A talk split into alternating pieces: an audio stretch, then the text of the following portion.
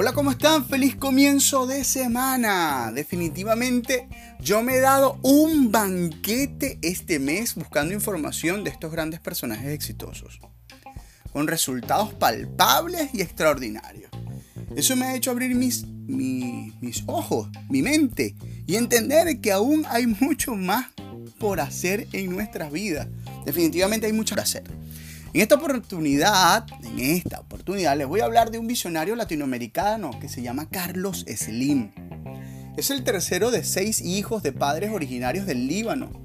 Carlos Slim es ingeniero de la Universidad Nacional Autónoma de México y fundó su primera empresa, inversora bursátil, en 1965, poco antes de contraer matrimonio con Soumaya Domit Gemayel, con quien tuvo seis hijos.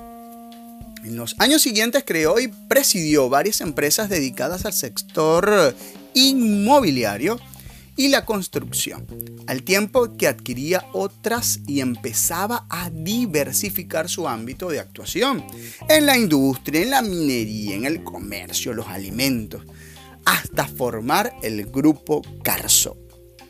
En 1982, México pasaba por un mal momento y el grupo Carso apostó por la inversión y realizó sucesivas adquisiciones, como lo son las empresas Phil Morris de México, Bimex, Ulera Centenario, Artes Gráficas Unidas, Fábrica de Papel Loreto y Peña Pobre, la compañía minera Frisco y empresas Nacobre, Euskadi y General Tire.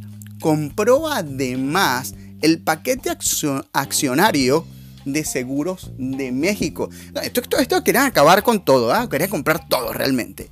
En 1990, Carlos Slim ganó la licitación para adquirir teléfonos de México Sociedad Anónima, o sea, Telmex, junto con France Telecom de Francia y SBC Telecom de Estados Unidos.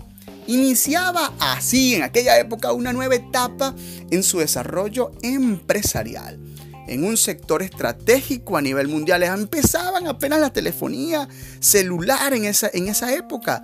Las empresas líderes en comunicaciones entre 1991 y el 2006, Telmex invirtió en infraestructura, escuche bien, en América Latina, en toda América Latina, por un valor de 30 mil millones de dólares.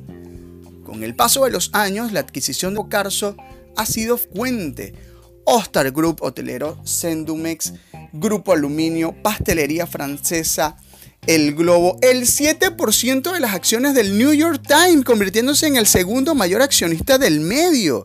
Desde ya casi tres décadas, Carlos Slim ha compaginado su labor empresarial con la filantropía y la creación de varias organizaciones sin ánimo de lucro.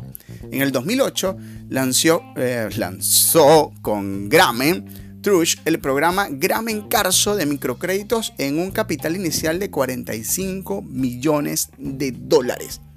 ¡Wow! Creó la Fundación Telmex, dedicada a programas de educación, salud, nutrición, justicia, cultura, desarrollo humano, medio ambiente, deporte y ayuda en desastres naturales.